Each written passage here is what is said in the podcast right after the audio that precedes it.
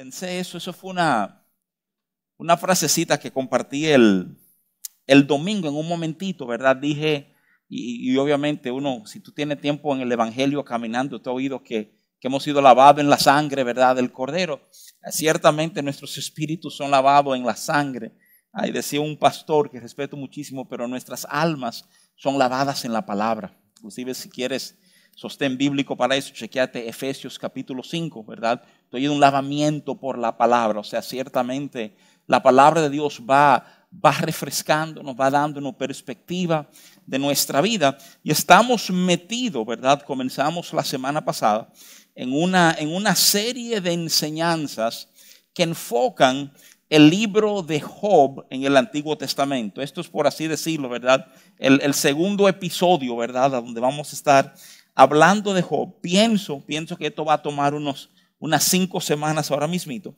Pero, pero déjenme simplemente eh, recapitular algunos puntos. No, no, voy a dar todas las explicaciones que di la semana pasada. Ya me informaron que eh, esa sesión está en la página de internet de la iglesia. Si no tuviste, te animo a que la pueda ver, ¿verdad? Te va a ser útil. Y le dije, inclusive, les pedí que leyeran el capítulo 1 y 2, ¿verdad? Antes de venir hoy, porque no iba a servir de buen fundamento, iba a ser fácil recordar una serie de cosas. Déjame, déjame darte simplemente algunos detalles y arrancamos. Primero, Job es uno de los escritos más antiguos de toda la narrativa bíblica, ¿verdad? O sea, eh, inclusive toma, toma lugar, lo colocan más o menos dos mil años antes de Cristo, toma lugar eh, en el tiempo, ¿verdad? De los, de los patriarcas, o sea, estamos hablando de, de Abraham, de Isaac, de Jacob, ¿verdad? O sea, ahí mismo entre, entre Abraham e Isaac más o menos se desarrolla la historia de Job. Y esto lo sabemos, inclusive una de las fuertes referencias que tenemos está en Génesis 25, 2,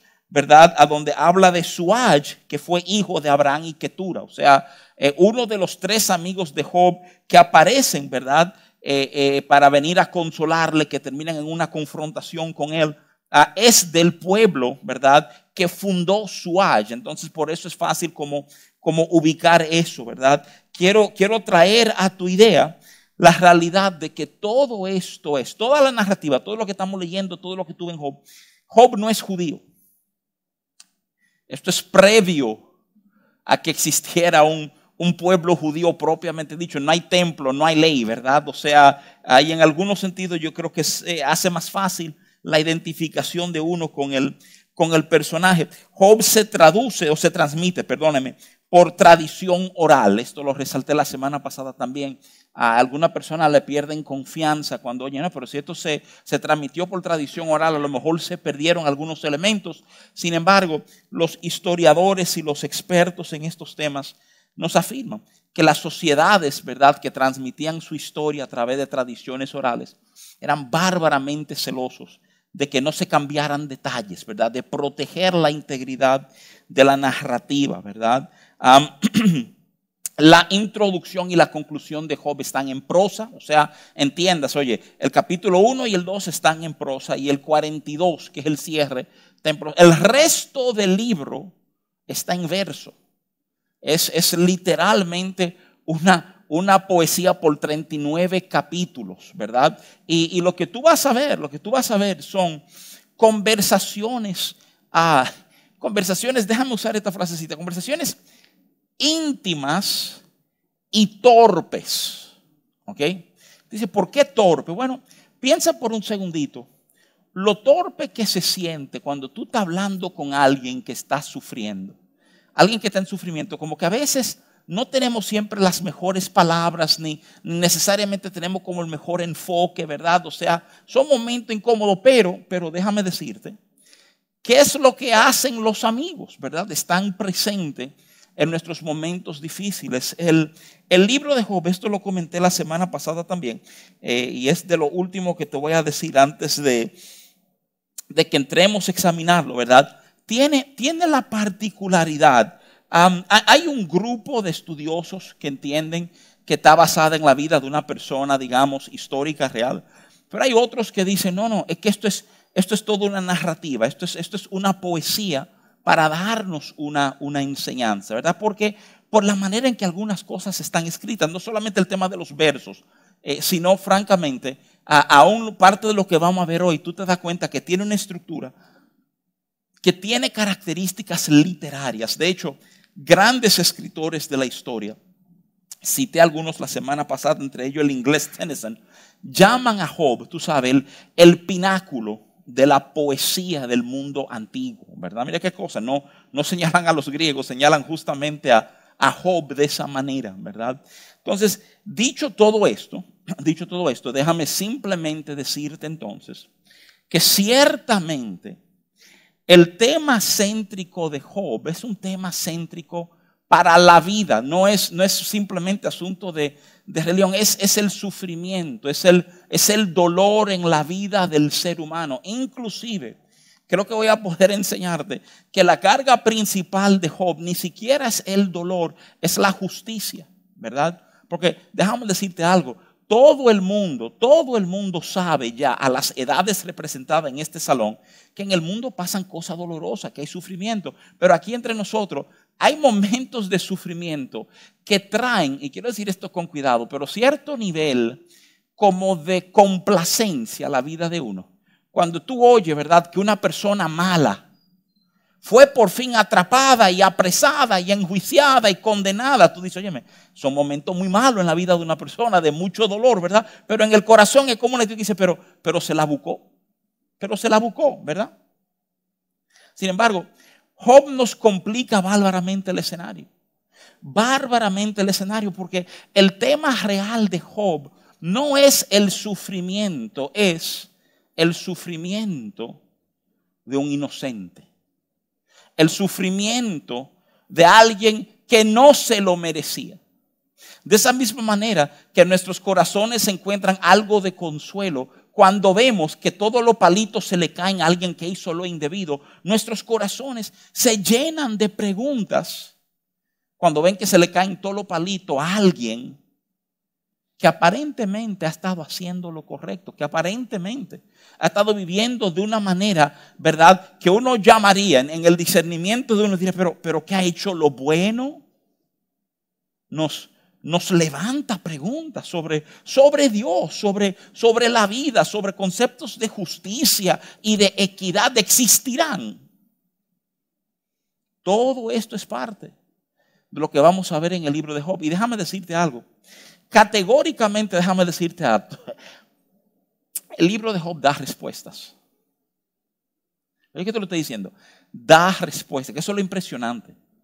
Ahora, por favor, escúchame con cuidado. No estamos ahí todavía, ¿verdad? Pero estoy adelantando tu pensamiento. Probablemente no da la respuesta que tú quieres oír, pero te da una respuesta superior. Es importante que en tu mente y tu corazón tú tengas esa actitud en lo que te acerca al libro, ¿verdad? Eh, dije que el último taller, lo último que tú vas a decir de Job es esto, porque lo, lo, dije la semana pasada.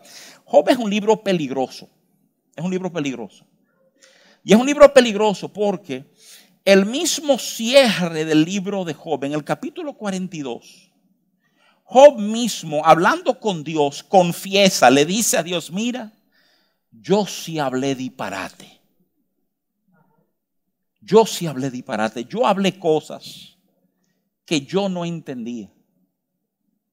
¿Y por qué es importante ese reconocimiento? Porque, porque Job es el tipo de libro que si tú agarras algo que Job dijo en el capítulo 4 o 5 y tú tratas de hacer una teología de eso, tú te vas a dar cuenta que tú puedes salir con un mensaje tergiversado. Dice, pero ¿por qué? Pero no está en la Biblia y no lo dice ahí en Job, sí, pero por favor entiende que el macro contexto, el contexto de todo el libro, Job está diciendo al final, miren, muchas de las cosas que dije, hay que, hay que entenderlas desde este momento, desde el momento en que todo pasa, no el momento en que yo grité en dolor.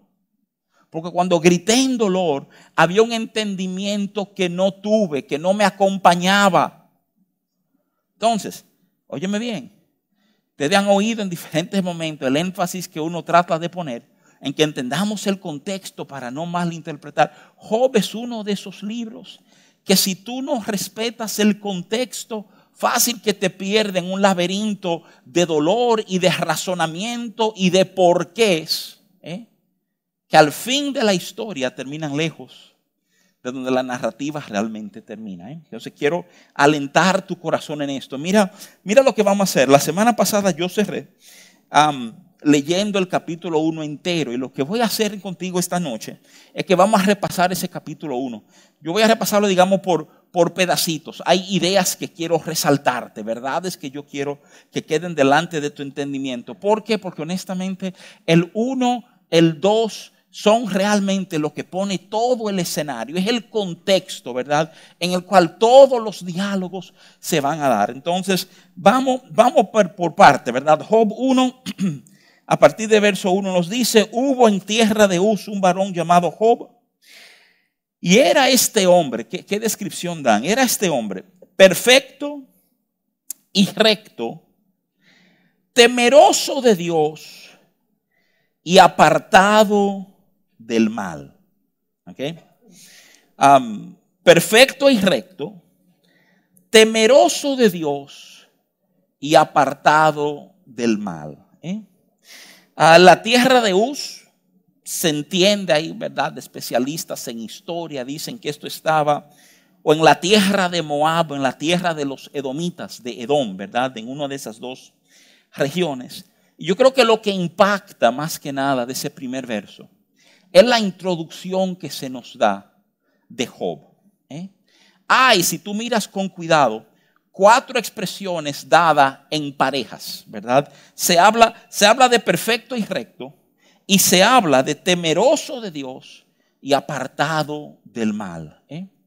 Déjame déjame por un momentito ayudarte, ¿verdad? Como, como a meterle mano a estos conceptos que no están hablando de Job.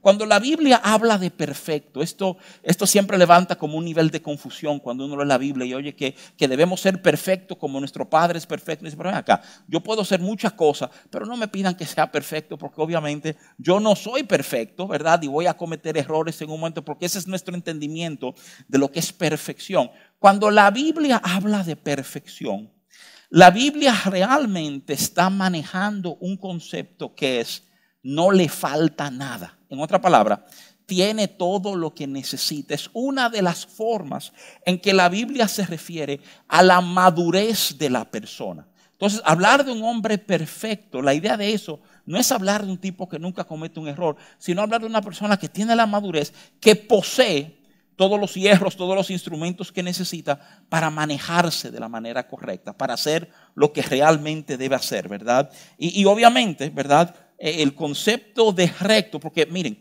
eh, tú oyes cuatro descriptores, ¿verdad? Pero te señalé, vienen en parejas. O sea, perfecto describe su corazón, recto describe su accionar. Es como que nos están dando vistas, ¿verdad? Tanto al mundo interno, como, como al mundo externo de Job. Y ese es un tema en estos primeros, justamente en este primer capítulo, ¿verdad? O sea, hacen, hacen un énfasis en ayudarnos a entender que cuando están hablando de la rectitud de Job, no estamos hablando simplemente de alguien, óyeme bien, que, que parecía que era bueno. No, no, no. Estamos hablando de alguien que tenía el testimonio que nos da la Biblia, ¿verdad? Es que tenía su mundo interior en orden. Y, y se manejaba de manera que reflejaba ese orden.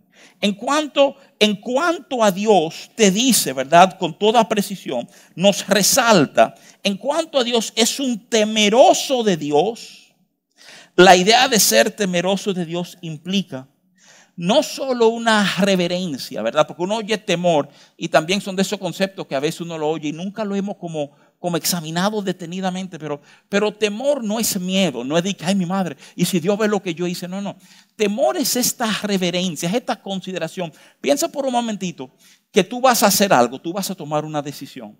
Señores, cuando tú y yo vamos a tomar decisiones, la mayoría de nosotros pensamos cómo esa decisión va a afectar a la gente que están alrededor nuestro, ¿verdad? Y, mi pregunta a ti con toda honestidad es, ven acá, cuando tú vas a tomar una decisión, ¿quién es la primera persona en que tú piensas? Eh? Mira, si esa persona fuera Job, por la manera en que resaltan su temor de Dios, yo te pudiera decir, si fuera Job, él diría, ¿qué piensa Dios de esto? Mi, primera respuesta, mi primera reacción al tomar decisión es, ¿qué piensa Dios de esto, verdad? Y entonces la otra frase que dan para describirlo es igual de impactante, porque no te están hablando meramente de un tipo que temía a Dios por dentro, ¿verdad? Que, vivía en este temor de Dios, que, la Biblia nos resalta. ¿eh? Óyeme, la Biblia nos resalta en tres lugares que este temor de Dios, este aprender a vivir con una conciencia de Dios, ¿eh? Es el principio de la sabiduría. Proverbios 1.7, Proverbios 9.10, Salmo 111, verso 10. Las tres pasajes dicen lo mismo. Dicen, el principio de la sabiduría es el temor a Jehová. O sea, si tú quieres andar bien en la vida, comienza con la idea, ¿qué piensa Dios de esto? Y eso, eso va a alentar, de alguna manera, esto, esto va a ayudarte, si más nada, a descartar una serie de cosas. Eso es lo que el temor de Dios hace. Pero entonces, la otra descripción que nos da de Job es que nos dicen que no solamente temía a Dios, sino que era un tipo apartado del mal. ¿eh? A, donde, a donde había mal, y, y, a lo mejor le voy a explicar también que este mal no es que las cosas iban mal, ¿verdad? Sino este, digamos, este, este nido de conspiradores, lo que están planeando mal. Job no se daba a participar en temas que no fueran rectos. ¿eh? Y así, y así la Biblia no lo introduce. No lo introduce de una forma que tú tienes que decir, oye, ¿verdad? ¿Qué, qué tipo como tan, tan particular? O sea, esto, esto de apartado del mal, ¿verdad? Proverbios 16, 17 dice, el camino de los rectos se aparta del mal. Salmo 34, 14, apártate del mal y haz el bien. Primera de Pedro 3, 11, apártate del mal y haga el bien, busque la paz y síguela. Lo, lo importante es saber desde este primer verso a diferencia de otros personajes bíblicos, no nos pintan una falla ni interna ni externa. Es una descripción de mucha importancia, porque de nuevo, cuando un malvado sufre, la gente se siente que, eso fue Dios. ¿eh? Pero cuando un tipo como este, cuando un tipo como este pasa un momento como el que nos narra este libro.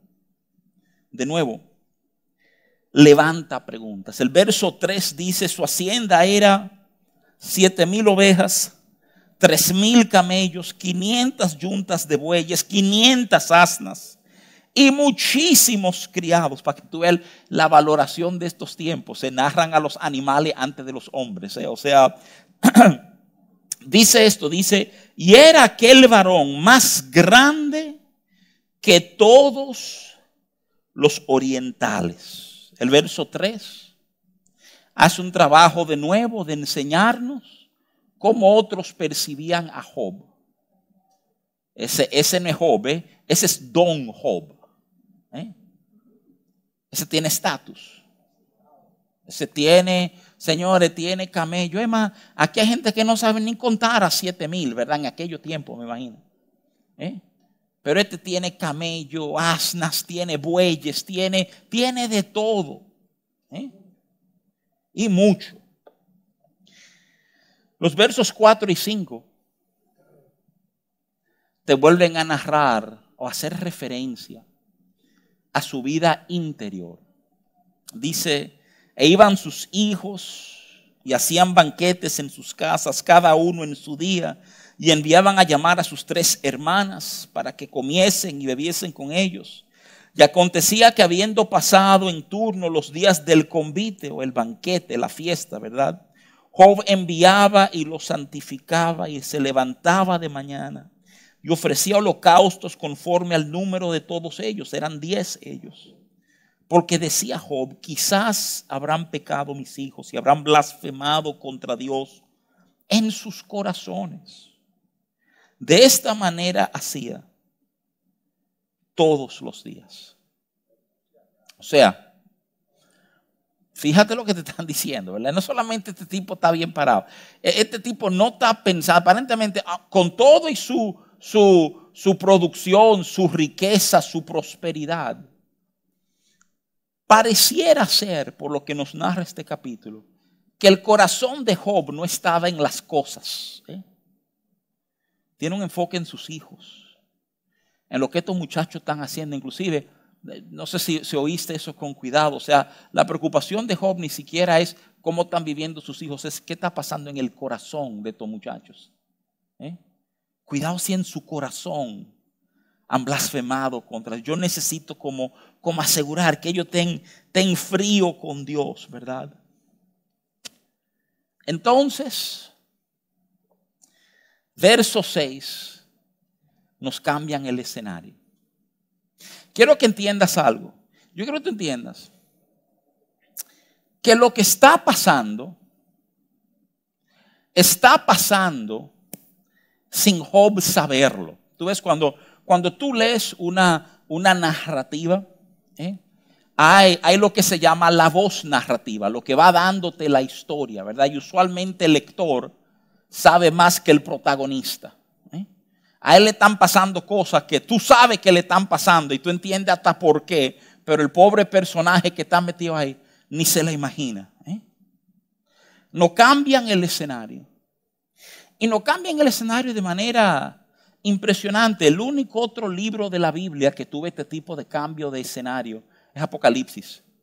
Que te brinca entre el cielo y la tierra, y el cielo y la tierra. Aquí, aquí estábamos con Job, estábamos conociendo a Job, un tipo chévere, un tipo que ha hecho mucho bien, un tipo que ama a sus hijos, y de repente estamos en el cielo. Y dice el verso 6, un día vinieron a presentarse delante de Jehová los hijos de Dios, entre los cuales vino también Satanás. Y dijo Jehová a Satanás, ¿de dónde vienes? Respondiendo Satanás, Jehová dijo, de rodear la tierra y de andar por ella. Y Jehová dijo a Satanás, ¿no has considerado a mi siervo Job? Que no hay otro como él en la tierra, varón perfecto y recto temeroso de Dios y apartado del mal. Respondiendo Satanás a Jehová dijo, ¿acaso teme a Dios de balde? ¿No le has cercado alrededor a él y a sus cosas y a todo lo que tiene? Al trabajo de sus manos has dado bendición, por tanto sus bienes han aumentado sobre la tierra. Pero extiende ahora tu mano y toca todo lo que tiene y verás si no blasfema contra ti en tu misma presencia. Dijo Jehová Satanás, he aquí todo lo que tiene está en tu mano, solamente no pongas tu mano sobre él. Y salió Satanás de delante de Jehová. Mira, e-, este es un pasaje impresionante. ¿eh?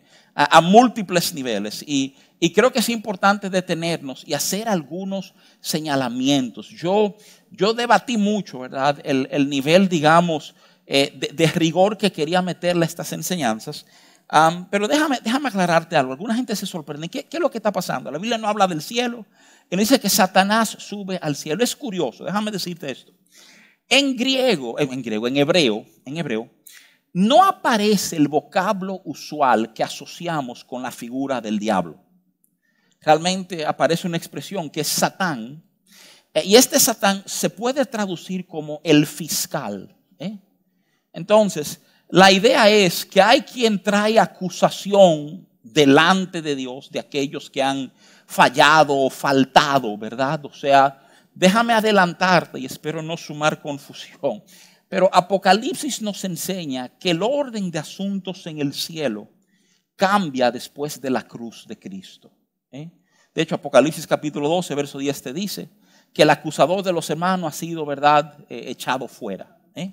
Pero, pero en este momento, ¿verdad?, en el tiempo que Job se narra, se plantea, y yo no sé si tú cogiste el detalle que quien comienza la conversación, quien pone a Job sobre el tapete, quien echa a Job al centro, no es el acusador, es Dios. Dios es el que, Dios es el que, el que parece ser. Y déjame, déjame ilustrarte esto, porque cualquiera oye eso y dice, óyeme, qué bueno, ojalá Dios nunca hable de mí, ¿verdad? Ese es como el reflejo, el reflejo de muchos de nosotros. Pero, pero déjame aclararte algo. Quiero que consideres algo. Y son de estas verdades sobre Dios, ¿verdad? leía, leía Sofonías 3:17 este domingo, como Él se goza sobre nosotros, con calla de amor, canta sobre nosotros. O sea, yo no sé si tú has pensado en momentos lo atento que Dios está. Y, oye esto, oye, el gozo que nuestras vidas reflejándolo a Él producen en el corazón de Él. Este es el, este es el papá, ¿verdad? Valga la palabra, orgulloso diciendo, viste, viste que en un mundo roto, en un mundo caído, en un mundo donde hay maldad, hay hombres haciendo lo que deben hacer. Hay hombres manejándose como deben manejarse. ¿eh? Es, es un momento hermoso cuando tú te detienes y lo razonas fríamente. Hay una serie de intercambios que se dan aquí. Claro, yo también estuviera muy pegado de ti si tú me tratas como tú has tratado a Job. Eh, fascinante la, la narrativa de Job nos dice eh, que Dios bendijo la obra de sus manos. Eso, eso, es un concepto también extraordinario, porque muchos queremos ser bendecidos y no entendemos que bendición es resultado de lo que nosotros hacemos. ¿eh? Y, y sí, es importante tocar el tema. Dios prosperó a Job.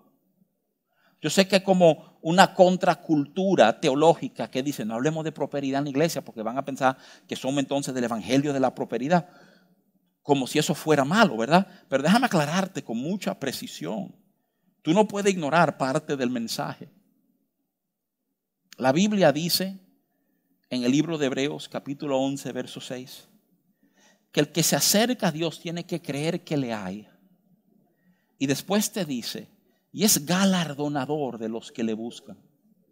Que de alguna manera Dios es quien responde, quien premia, quien cuida, quien provee. ¿eh? Y, si nuestra fe trata como de ignorar eso, sí, sí, yo creo que Dios está ahí, pero a mí no me interesa que Él me bendiga, yo no estoy en esto por las cosas. O sea, eh, eh, estamos tergiversando el mensaje. Lo que nos enseña Hebreos es que nos acercamos a Dios con expectativas, ¿verdad? Esto lo vemos reflejado en la vida de Job. Verás, si no blasfema contra ti en tu misma presencia. A eso apostó el fiscal. En tu misma cara. Y otras traducciones contemporáneas lo ponen a sí mismo. Dice, en tu cara. ¿eh? Quítale la cosa para que tú veas. ¿Qué, ¿Qué, cosa? Déjame simplemente pensar en voz alta con, ustedes, ¿verdad? Qué, qué, extraordinaria verdad la de este fiscal. Hay, hay cosas en nuestras vidas. Hay, hay momentos en nuestra vida que nuestro corazón está enganchado con cosas. Tú, tú entiendes el peligro de que tu corazón esté enganchado con una cosa. Si tu corazón está enganchado con una cosa, cuando tú pierdas esa cosa, tú pierdes tu corazón. Y si, y si esa cosa es, tú sabes, o sea, tu trabajo, tus hijos, tu pareja, tu negocio, tu vehículo, tu cuenta, todo eso se puede perder.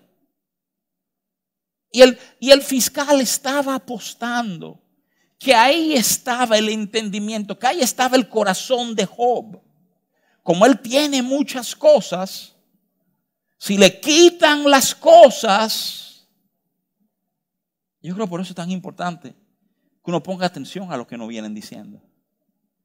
Nos viene hablando de un tipo cuyo corazón tiene un orden como diferente a lo que la gente esperaría.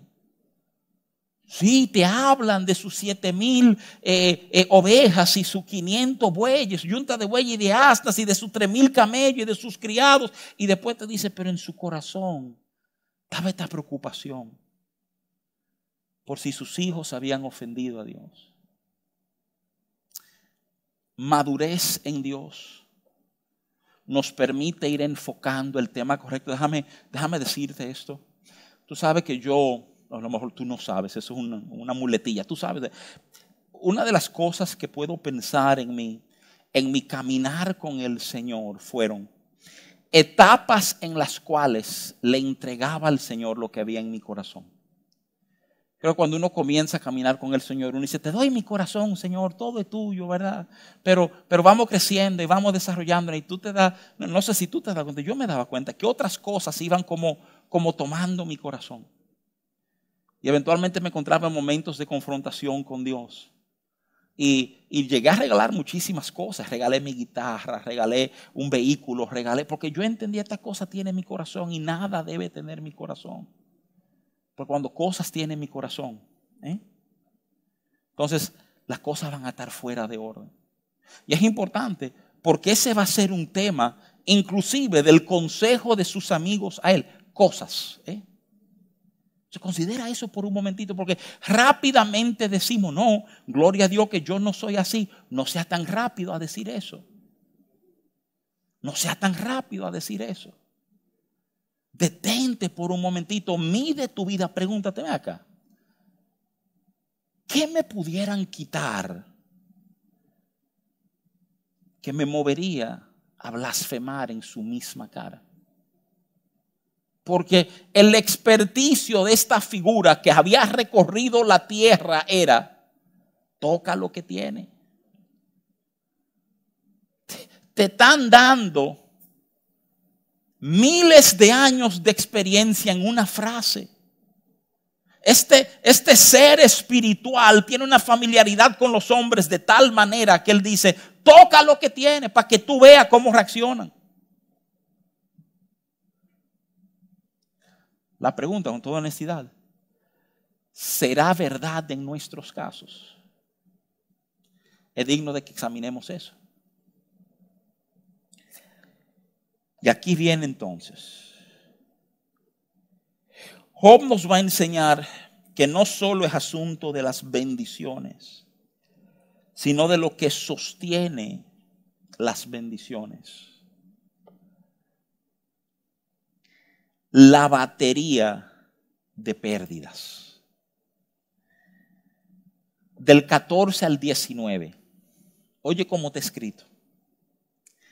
Y vino un mensajero a Job y le dijo, estaban arando los bueyes y las asnas paseando, paseando, perdóneme, cerca de ellos. Y acometieron los sabeos y lo tomaron y mataron a los criados a filo de espada. Solamente escapé yo para darle la noticia. Aún estaba este hablando cuando vino otro que dijo, fuego de Dios cayó del cielo, que quemó las ovejas y a los pastores y los consumió. Solamente escapé yo para darte la noticia. Todavía estaba hablando y vino otro que dijo, los caldeos hicieron tres escuadrones y arremetieron contra los camellos y se los llevaron y mataron a los criados a filo de espada y solamente escapé yo para darte la noticia. Entre tanto que éste hablaba, vino otro que dijo, tus hijos y tus hijas estaban comiendo y bebiendo vino en casa de su hermano el primogénito y vino gran viento Vino del lado del desierto y azotó las cuatro esquinas de la casa, la cual cayó sobre los jóvenes y murieron. Y solamente escapé yo para darte la noticia. Esta es una de las razones por la cual algunos expertos y algunos eruditos, algunos bibliólogos dicen huele a literatura, ese tipo de narrativa. Y solo escapé yo, y mientras hablaba este, y solo escapé yo, y mientras hablaba este, solo escapé yo. Todo pasó de golpe, pan, pan, pan, pan, pan. ¿eh? Todas las, los siete mil camellos, los, tres mil, no, los siete mil ovejas, tres mil camellos, 500 yuntas de bueyes, 500 asnas, muchos criados siete varones, tres hijas, idos en un momento. Los versos 14 y 15, bueyes, asnas y criados. Su capacidad de trabajo se perdió. El verso 16, ovejas y pastores. La riqueza y lo que nos abastecía. 17. Camellos y criados. La habilidad de ir o de salir de a donde estoy. 18 y 19, sus hijos. Su esperanza para el futuro. Perdió todo, perdió, su, perdió la riqueza que tenía, la capacidad de producir más riqueza, perdió su esperanza hacia el futuro. En un momento todo desaparece. Considera eso por un momentito. No se le ha dado ni media palabra de explicación. De repente. Quiero pararme aquí un segundito. Y quiero pararme aquí porque a lo largo de Job uno usualmente, y, oye, cuando uno oye lo que a Job le pasó, uno se siente medio charlatán por compararse con Job en algún momento. ¿eh? Porque en algún momento pasa algo en nuestra vida y decimos, oye, igualito a Job estoy yo, ¿verdad? O sea, mi hermano, usted no está igualito a Job, ¿verdad? O sea, Job nos lleva a la milla. ¿eh? Pero, pero ciertamente, ciertamente la costumbre, como sabemos que él sufrió, es de decir cuánto, cuánto me parezco, qué está pasando. Y, y, entendía, como, como comunidad de fe, nosotros trabajamos mucho este tema de pérdida. lo trabajamos muchas veces hablando de muerte y tenemos un taller de duelo que manejamos, ¿verdad? Para, para servicio a la comunidad, a las personas que han pasado momentos de duelo. Yo quiero detenerme un segundito y ayudarte a entender duelo en tu vida. Quiero tomar unos 5 o 10 minutos para hacer esto, porque, porque creo que esto te va a ayudar a ubicarte en algunas cosas y estar bien ubicado con estas cosas va a ser más provechoso tu travesía a través del libro de Job, ¿verdad? Mira, cuando se habla de pérdida, usualmente, usualmente hay aproximadamente, hay diferentes autores que lo catalogan de manera, pero se habla básicamente de seis tipos de pérdida, ¿verdad? Está la pérdida material, se te pierde una cosa. Hay cosas de mucho valor. Aquel anillo que te dejó tu papá antes de que muriera, ¿verdad? Y en la mudanza se te perdió el anillo. es una pérdida de algo material, pero una pérdida que trasciende, que nos, que nos afecta. Está la pérdida del ser querido, la, la muerte que se da, ¿verdad? Está la pérdida de un amor relaciones no bien manejadas llegan a su fin. Está la pérdida de la imagen propia. Hay eventos que nos afectan en cómo nos percibimos. Alguien te engañó y tú comienzas a decir, pero yo sí soy bruto, yo sí soy bruto. Yo, ¿Cómo va a ser que a mí? Y, hay como un temor, afecta a quienes somos como personas. Hay una pérdida de funciones físicas, hay pérdidas graduales como la vista y la audición, hay pérdidas catastróficas. Hay pérdidas de roles sociales. Ah, el estudiante deja de ser estudiante y pasa a profesional, el soltero pasa a casado, el empleado pasa a ser desempleado. ¿eh? Y son, son pérdidas. Pérdidas lo, lo definimos como esos momentos en la vida a donde se nos quita algo que produce angustia y dolor en nosotros. Hay pérdida que agradecemos, esa no es una pérdida que hay que trabajar. Pero las pérdidas que producen dolor, que producen angustia, son pérdidas que si no, si no la enfrentamos correctamente, terminan afectando mucho más que el área donde el impacto se dio. Afectan la calidad de tu vida. Y, yo quiero dártelo en una escala más macro todavía, más grande todavía, que tú entiendas el, el poder espiritual de estas verdades. Si tú das bien para atrás, bien para atrás, tú vas al principio. ¿Qué fue lo que pasó en Edén? Se perdió lo que Dios nos había dado. Pérdida está asociada con una bajada de nivel de vida. Pérdida está asociada con algo que ya no vamos a tener más. Somos peores por haber atravesado esta pérdida. Y de nuevo, mucho está escrito, mucho, mucho, muchos teóricos sociales hablando de nuestros sistemas de pensamiento, nuestras filosofías y cómo están diseñadas para ayudarnos a manejar, a, regular, a atravesar los periodos de pérdida. Yo creo que Job tiene unas respuestas bárbaramente definitivas en estos temas. Pero me urge que tú entiendas eso, que tú entiendas, son, no, no todas las pérdidas son iguales. De hecho, por otro lado, se catalogan de diferente manera. Hay pérdidas evitables e inevitables. ¿Eh? Déjame decirte algo entre nosotros. Las evitables son mucho más difíciles de manejar. La pérdida inevitable no se podía hacer nada, eso iba a pasar. Papá estaba enfermo, tenía cáncer, iba a morir. Pero las pérdidas evitables usualmente van acompañados de la sensación de pérdida y de una culpa porque no evité lo que pasó. ¿eh? Son más complejas para trabajar en el ser humano. Hay pérdidas temporeras y permanentes. Estas son peligrosas porque a veces la persona no entiende que una pérdida es permanente y la maneja como si fuera temporal. Hay pérdidas puntuales y no puntuales. La puntual es la que se supone que debe darse. Y, quiero proteger el corazón de gente, pero, pero cuando hijos enterramos a nuestros padres, eso es una pérdida puntual. O sea, digamos, el ciclo de la vida es que los hijos enterramos a nuestros padres. Una pérdida impuntual cuando un padre tiene que enterrar a un hijo. Eso es una pérdida que rompe como el orden, rompe el ciclo. No estaba supuesto pasar de esa manera, ¿verdad? Pero pasa.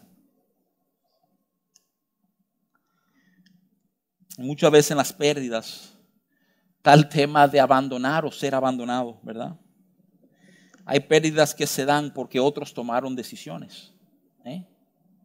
Y eso nos hace sentir a nosotros abandonados, ¿eh? sin refugio, sin que nadie tuviera por nosotros. Y, quiero repetirte, estoy diciéndote esto no porque quiero llenarte la cabeza ni, acompañarte psicológicamente, no, no. Esto porque necesito como que tú te ubiques, tú vayas entendiendo acá que este tema de pérdida pesa, pesa en la palabra. Déjame, déjame ayudar a entender que las invitaciones en el Nuevo Testamento son llamados a pérdidas. Jesús nos llama a nosotros a entregar nuestras vidas. Juan 12, 24, te habla del grano de trigo que si no muere queda solo. Tiene que morir, tiene que haber esta entrega, este desprender, esta pérdida, para que verdadera vida florezca. Entonces te tengo la mala noticia de que no hay manera de evitar pérdida.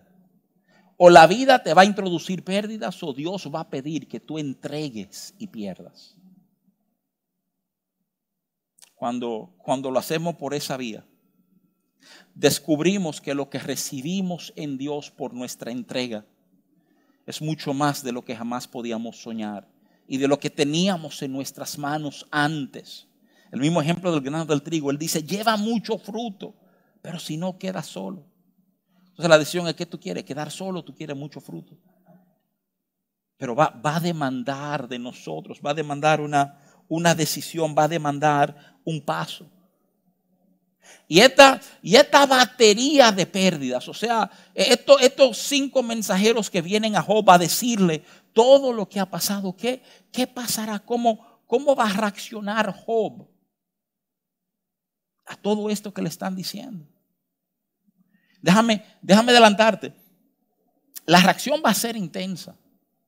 A lo mejor no parece muy intensa en el uno, pero, pero lamento decirte que el uno es apenas el principio de la narrativa. Porque tú quieres saber algo, dentro de toda esta pérdida, no sé si te diste cuenta, quedó algo. ¿Tú sabes lo que quedó? Quedó su salud. todo esto pasó, pero quedó su salud. hasta el capítulo 2. El capítulo 2, hasta la salud le van a quitar. ¿eh? ¿Cómo reaccionamos? Te quiero recordar, él no sabe por qué esto le está pasando. Te lo repito, él no sabe por qué.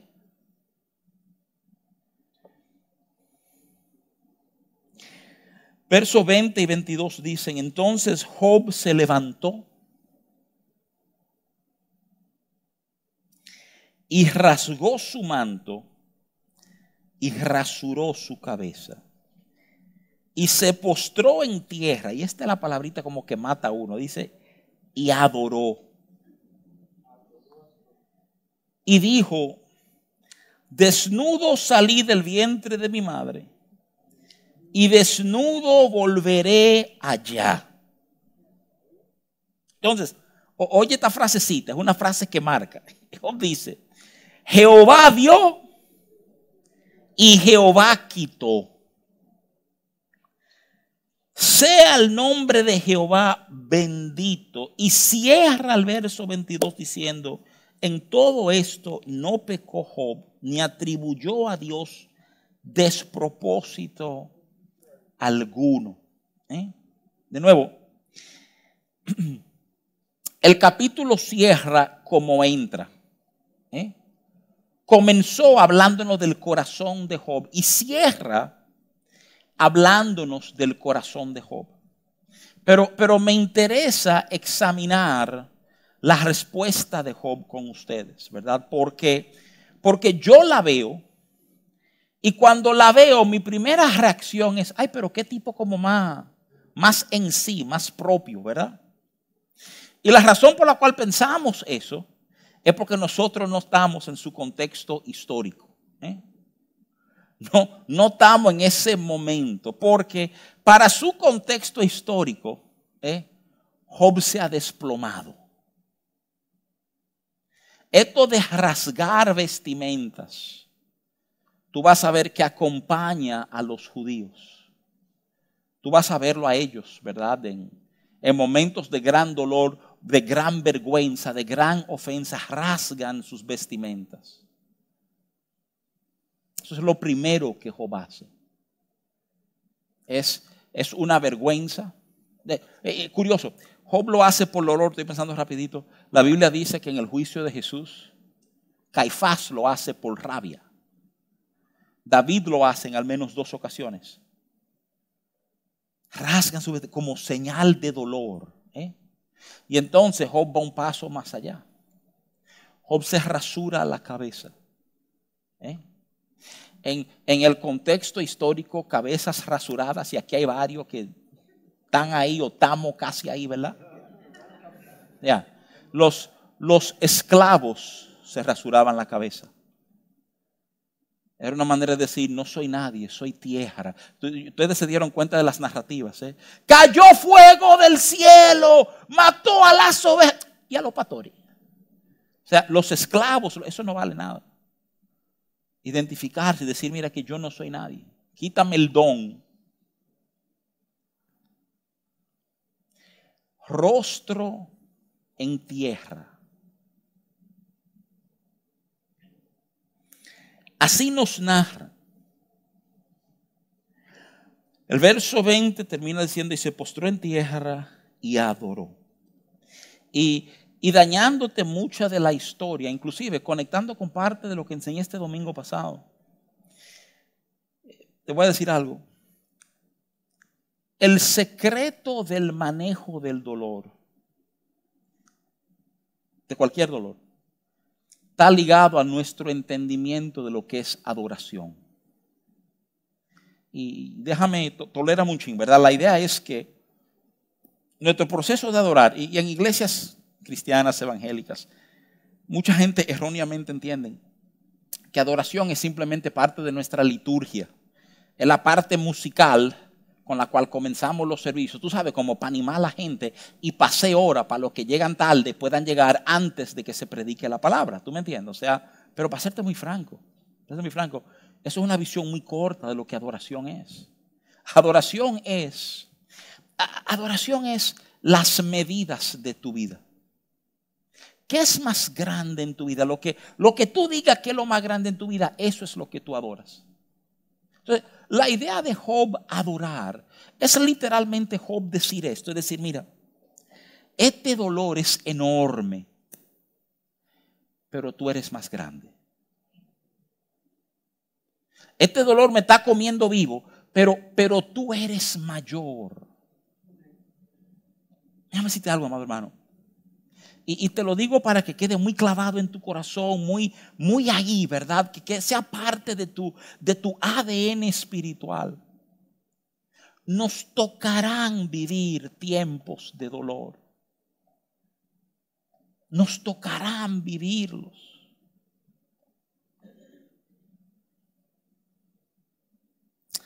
Y cuando lleguen esos momentos, ojalá no lo desperdiciemos. ¿Cómo que no lo debe? Sí, sí, yo quiero que te entiendas algo. es desde esa posición de dolor que tú puedes hacer algo que no vas a poder hacer en ningún otro momento de tu vida. Desde ese momento de dolor es que tú vas a poder reconocer que Él es más grande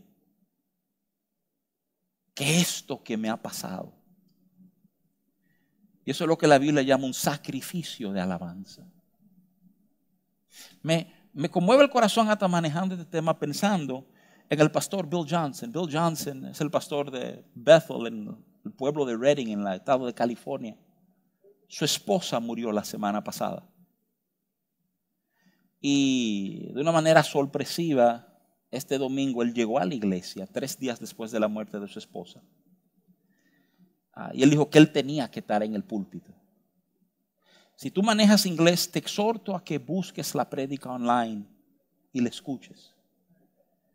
Pero una de sus posturas es esa, es decir, en este momento de mi vida, en, en, medio de este dolor, en medio de lo que estoy viendo, yo tenía que estar aquí.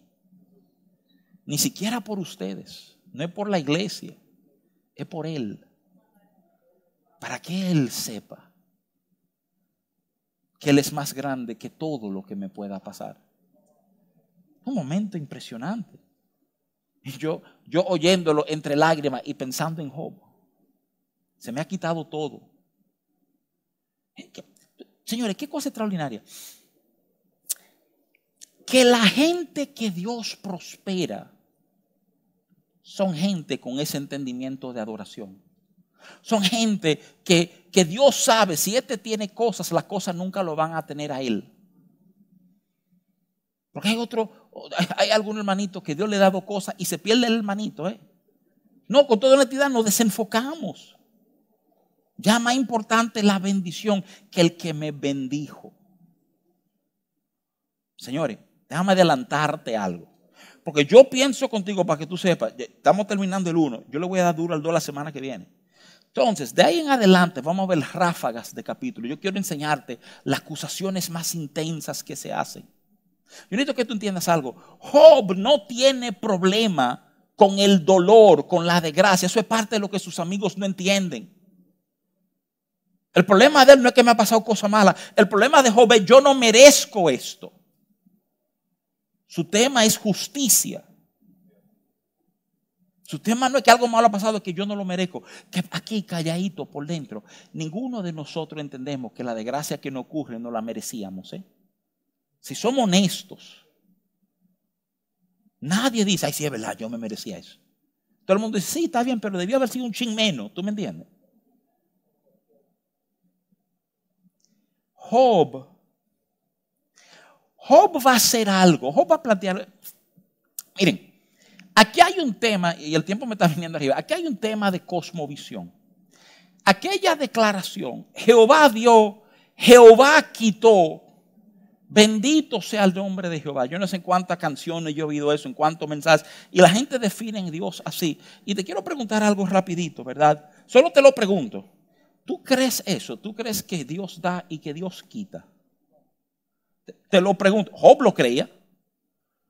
Es muy claro que Job entendía eso. La, la cosmovisión de los hombres de ese tiempo decía, todo lo que pasa es Dios.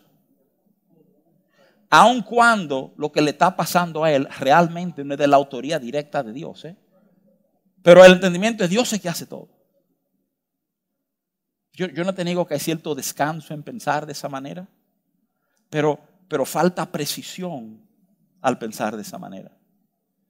Hay cosas que no se están percibiendo. Te, te permite desarrollar una visión, un entendimiento de Dios.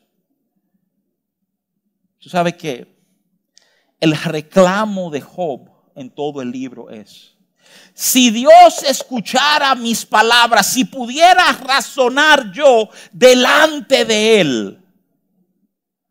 Porque Job piensa, mira, hay un pasaje fascinante y, y me dio brega encontrarlo, por fin lo encontré. Está en Malaquías capítulo 7. Malaquías 7 expresa un sentir que es el mismo sentir de Job. ¿Tú sabes lo que está diciendo Job? Job está diciendo, Dios es culpable de todo esto que me está pasando, pero Dios es el que me va a tener que defender. Pero ven acá, Dios, Dios culpable, pero y Malaquías expresa esa idea, mira, perdón, Miqueas, Miqueas capítulo 7. Si Malaquías no tiene, no tiene 7, Malaquías termina en 3. Miqueas capítulo 7. E, esto, esto es una respuesta al pueblo. Tú, enemiga mía, no te alegres de mí, porque aunque caí, me levantaré. Aunque mora en tinieblas, Jehová será mi luz. Oye esto.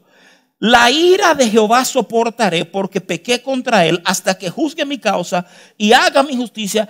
Él me sacará luz, veré su justicia. Óyeme, la ira de Jehová estoy, estoy, enfrentando, estoy sufriendo por eso, pero Él me sacará la luz. Esto era parte del entendimiento que tenían estos hombres. ¿eh? Y te lo estoy señalando porque dentro de Job hay sabiduría. Tú comienzas a ver a Dios revelado. Es la razón por la cual al final Job dice, antes de oída te había oído. Mas ahora mis ojos, ahora que yo veo lo que hay en ti, cómo tú te manejas, lo que tú estás tratando de hacer y de afirmar en mi vida. Es impresionante este entendimiento.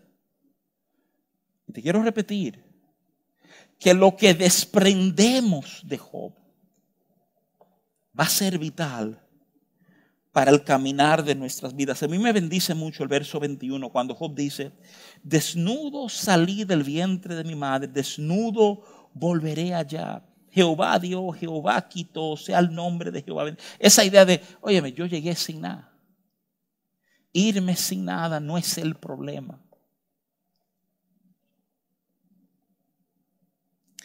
Y el verso 22, te dije que cierra enfocando su corazón. Pero el verso 22 pasa un juicio teológico a Job. ¿Se acuerdan el fiscal? Mira a ver, tú vas a ver, quítale lo que tiene. Que él va a blasfemar en tu presencia, en tu misma cara te va a decir lo que hay. Y el 22 termina diciendo que Job no pecó. Te dice categóricamente, en todo esto no pecó Job ni atribuyó a Dios despropósito alguno. Te está diciendo, te está diciendo dos cosas. Mira, dentro de su dolor, y hay dolor, el dolor está expresado en, en, en, rasgadera de ropa, en tirarme al piso, en rasurarme la cabeza, hay dolor. Pero el dolor de Job, ¿tú sabes lo que el dolor hace? El dolor nos quita la visión. Pero de alguna manera, este hombre perfecto y recto de corazón pasa dolor sin perder del todo su entendimiento. Hay dolor hay reacción al dolor. Pero no hay, no hay pecado.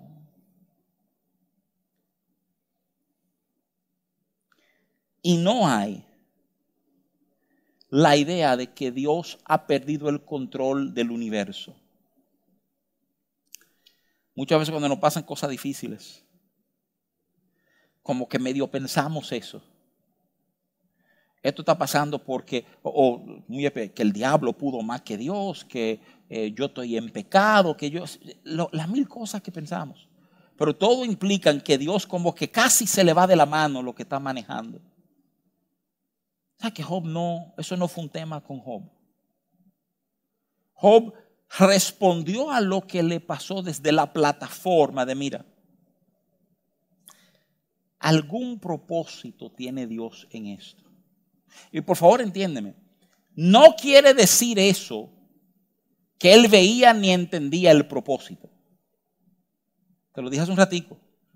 Job no tiene el privilegio de saber las conversaciones que se están dando en el cielo. ¿eh?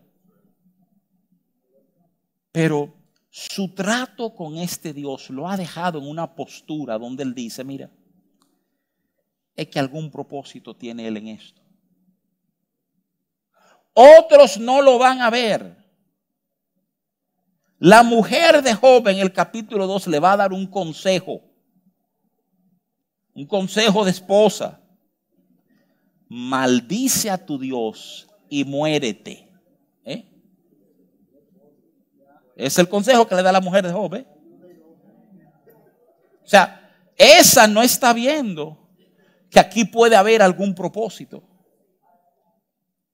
Señores, quiero que consideres eso por un momentito. Aprender a vivir tu vida en el convencimiento de que aquí hay un propósito de Dios. Eso, eso te va a sostener cuando todo lo otro te va a fallar en la vida. ¿eh? Todo lo otro te va a fallar y eso te va a mantener firme a ti. ¿eh? Miren, la semana que viene vamos a trabajar el 2 y eh, espero poder manejar algo del 3. El 3 llegan los amigos, hay otros, porque tú ves a Job muy controladito aquí, pero Job se descontrola, ¿eh? ¿Eh? O sea, usted dice, no, que mira, aquí estoy, que no, no, aquí no hay estoicismo, aquí hay, aquí hay una entrega a lo que está pasando. Es más, ¿sabes cuando llegan los amigos de Job? Óyeme, se sientan con él en el piso. Una hora, dos horas, seis horas, un día, dos días, cinco días, siete días. Nadie dijo nada. El, poder de la presencia, de la compañía en ese momento. Entonces lo que te decía ahorita, a veces lo torpe que es manejar ciertas situaciones, tú sabes. Siete días sentado ahí callado todito. Y cuando Job por fin abre esa boca, lo abre desde la depresión. Dice lo que Moisés dijo, lo que Elías dijo, lo que Jonás dijo, mátame. Mejor hubiera sido que mi madre nunca concibiera. Mi vida no sirve de nada. Ya, ya todo ese torrente de emociones comienza a salir. Y sus amigos se les responden. Y lo impresionante del caso es que eventualmente Dios va a aparecer. El conversado de Job no va a ser con sus tres slash cuatro amigos, porque hay un cuarto amigo, Eliú, que aparece más tarde en la narrativa. Va a ser con Dios. Tú vas a tener la oportunidad de traer tus quejas al responsable del universo. A ver cómo te va en ese momento de tu vida. Mis amados, hay una riqueza de Dios para nosotros en esto.